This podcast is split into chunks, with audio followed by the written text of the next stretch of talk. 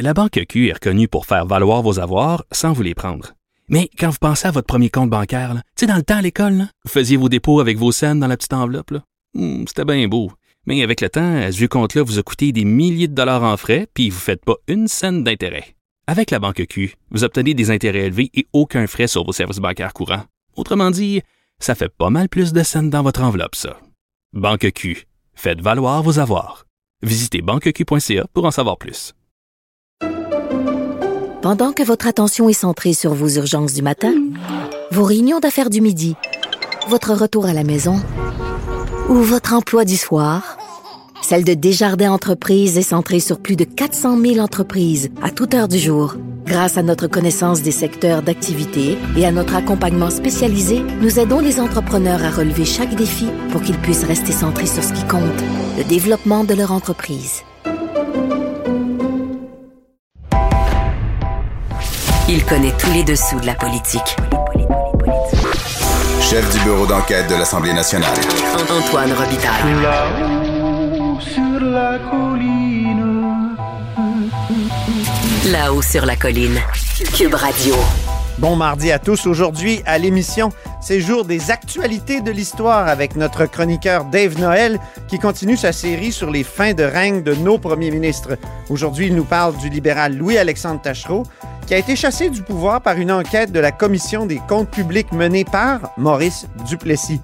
Dans son segment Note de lecture, Dave se penche sur la biographie de l'ancien député Pierre de Bellefeuille par le politologue Denis Monnière. Mais d'abord, mais d'abord, parlons actualité, car c'est l'heure de notre rencontre quotidienne avec Rémi Nadeau.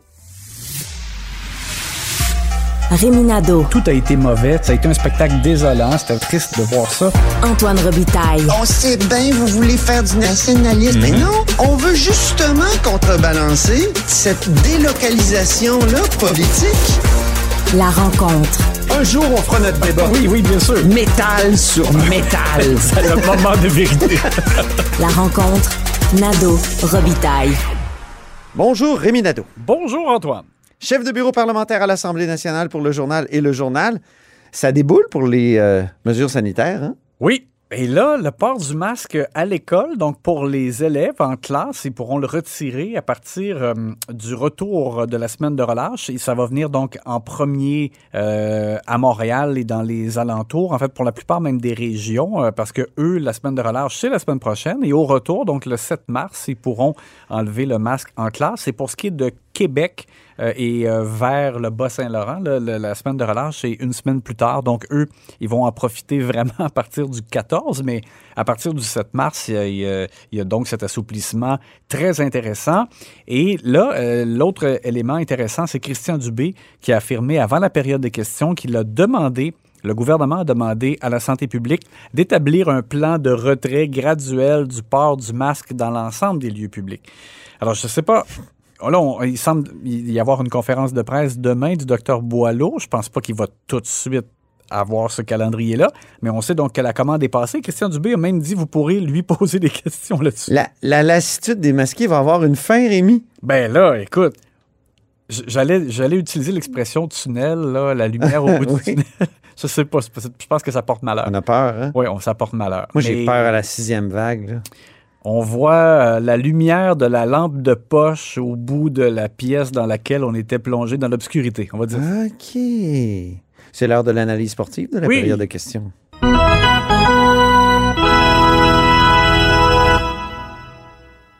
Période de questions assez drabe, mais quand même ponctuée de deux affrontements intéressants. Oui, impliquant François Legault. D'abord, Dominique Andelade, et, euh, euh, la chef de l'opposition officielle, a commencé, je dirais, avec beaucoup d'aplomb. Euh, je l'ai trouvé quand même en forme. Mais Et- les mêmes et- questions que la semaine passée, Rémi. Oui, mais sur euh, l'utilité de l'urgence sanitaire, je trouve que quand même elle a un point, bien que Oui. c'est ré- c'est répétitif, mais elle a un point en disant, ben là, puisqu'on n'arrête pas de faire tomber des mesures euh, sanitaires, des consignes sanitaires, ben alors de, de l'urgence paraît de moins en moins nécessaire. Ouais.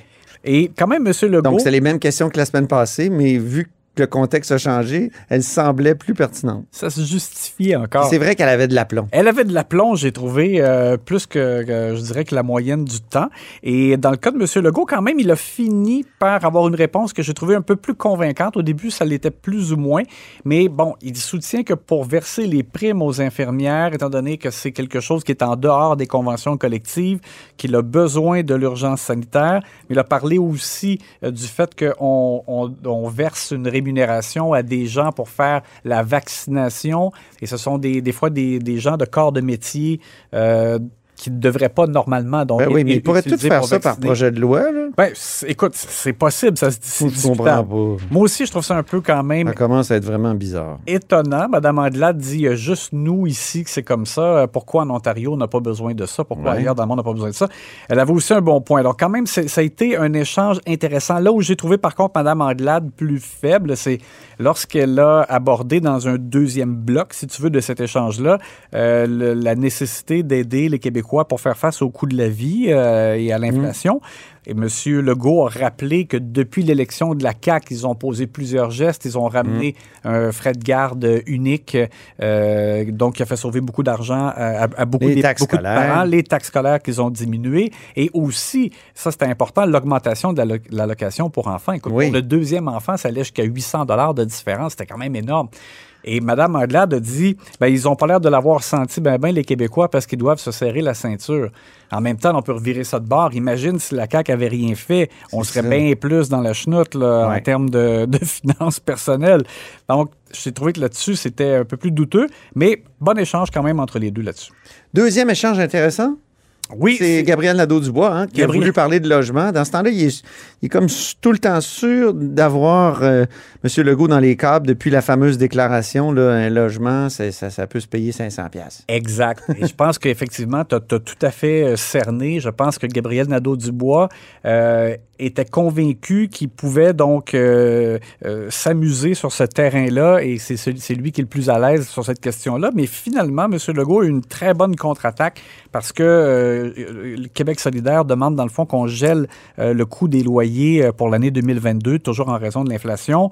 Et M. Legault a dit, ben c'est pas une bonne idée parce qu'on se trouve à aider ceux qui peut-être en ont le moins besoin. On va écouter sa réponse. Québec solidaire nous dit que quelqu'un paye un loyer de 1000 dollars par mois, 2000 dollars par mois, 3000 dollars par mois, nous on va tout geler. Qui va en profiter le plus? Les plus riches. Même chose que pour les tarifs d'Hydro-Québec. Je pense qu'il y a des moyens plus solidaires d'arriver à un meilleur objectif. Oui, c'était bien retourné. Il l'a retourné un peu comme une crêpe. Et c'est drôle parce que c'est ce que reprochaient aussi les partis d'opposition à la CAQ euh, concernant la réduction des taxes scolaires. On Ah disait oui. oui. mais étant donné que c'est calculé sur la valeur d'une résidence, Ben ben, oui. quelqu'un qui est bien nanti, qu'une grosse Paul Desmarais maison- et Pierre-Carl Pellado ont aussi eu des grosses baisses de taxes scolaires. Oui, en, en- en montant d'argent Ben oui. absolu, c'était encore plus important que quelqu'un de, de moins fortuné. Alors, alors là, il, il a retourné, dans le fond, le même argument, mais sur la, le coût des, des logements. Alors, c'était quand même c'était bien envoyé par euh, M. Legault. Autre bon échange, le troisième, moi j'ai trouvé que c'était euh, l'échange du jour. Euh, une vraie bataille là, entre deux barrettes. Oui, c'est ça, Jolin Barrette et Gaétan Barrette. Et euh, Gaétan Barrette s'amuse de toute évidence là, en tant que porte-parole en matière d'éthique. Euh, il, il adore euh, remettre des choses sur le nez du gouvernement. Alors là, il, a- il avait beau jeu avec le rapport de la commissaire à l'éthique sur l'utilisation euh, d'heures de travail euh, d'employés de bureaux de circonscription là, du gouvernement payés par les fonds publics, mais pour du travail partisan afin de préparer la campagne électorale. Alors, il, a profité de ça, cette tape sur les doigts euh, du gouvernement caquiste pour le remettre sur le nez, justement. Et Simon Jolin Barrette a tenté de de placer les libéraux sur la défensive, étant donné leur héritage, leur lourd héritage en matière d'éthique, etc. Mais ça a donné quand même un échange savoureux. Gaétan Barrette a terminé par une, suggestion euh, de, façon, dans le fond, de rembourser, entre guillemets, euh, les heures euh, travaillées pour de mauvaises raisons. Et on va entendre l'échange que ça a donné. Et j'invite le député de la Pinière, avant de garrocher de la boîte comme il le fait, à regarder Monsieur le Président lui-même dans sa propre formation politique, l'héritage et la confiance du public envers toutes nos institutions que le Parti libéral a amené. Mais on va être de bonne humeur. Le premier ministre nous demande souvent de faire des suggestions constructives. Je vais en faire une. Comptabiliser toutes les heures que le WIP a dépensées avec son personnel, le personnel de bureau, mettre ça dans une cagnotte et faire un don à Éducalois et inviter tous les députés ici à aller suivre une formation. Ça va être gratuit, Monsieur le Président. Et sur le fond, quand même aussi, je voudrais pré- préciser que avant la période de questions, M. Legault était questionné là-dessus de façon assez serrée par les journalistes euh, dans le corridor. Ben Et- oui, parce que le whip, Éric Lefebvre, qu'est-ce qu'il fait là encore s'il a été blâmé par la commissaire? Oui, et à noter que lui, pour, pour sa défense, il a envoyé une déclaration, mais il n'est jamais venu euh, s'expliquer devant les journalistes là, en passant. Et M. Legault a dit que c'était une erreur du WIP, mais par contre, il a dit qu'il n'était pas question de rembourser les heures travaillées d'une quelconque façon, alors que dans sa déclaration écrite, M. Lefebvre avait parlé de ça. Mais on semble décoder que M. Lefebvre lui parlait uniquement de ses employés à lui là, du- dans le cabinet du WIP. Euh, mais non de non l'ensemble des, euh, des employés des bureaux de circonscription qui ont euh, assisté deux fois à des formations. Écoute, moi, je trouve que dans ce dossier-là, de toute évidence, c'est le parti qui a été... je Fautif. Oui, mais qui a été trop, euh, j'allais dire, agressif là, dans, dans le... Ouais. euh, l'imposition de formation euh, en vue de la préparation électorale. Et M. Lefebvre, lui, comme whip, aurait dû être le rempart. C'est lui qui aurait dû dire un instant, ce n'est pas comme ça, on doit séparer le travail fait pour... euh, Surtout que ça fait par les des années que les autres partis se plaignent, puis la Oui. CAQ elle-même s'est déjà plainte, déjà déposé une plainte contre le Parti québécois, Mhm. qui avait été reconnu euh, coupable ou euh, qui avait été blâmé. Mhm. Alors, Alors, c'est- euh, c'est ça, effectivement. C'est surprenant. Éric Lefebvre aurait dû être le rempart, il ne l'a pas été. Puis là, ben, c'est ça, malheureusement, ça, ça lui revient dessus. Pas de conséquences. Merci beaucoup, Rémi. À demain. On se reparle demain.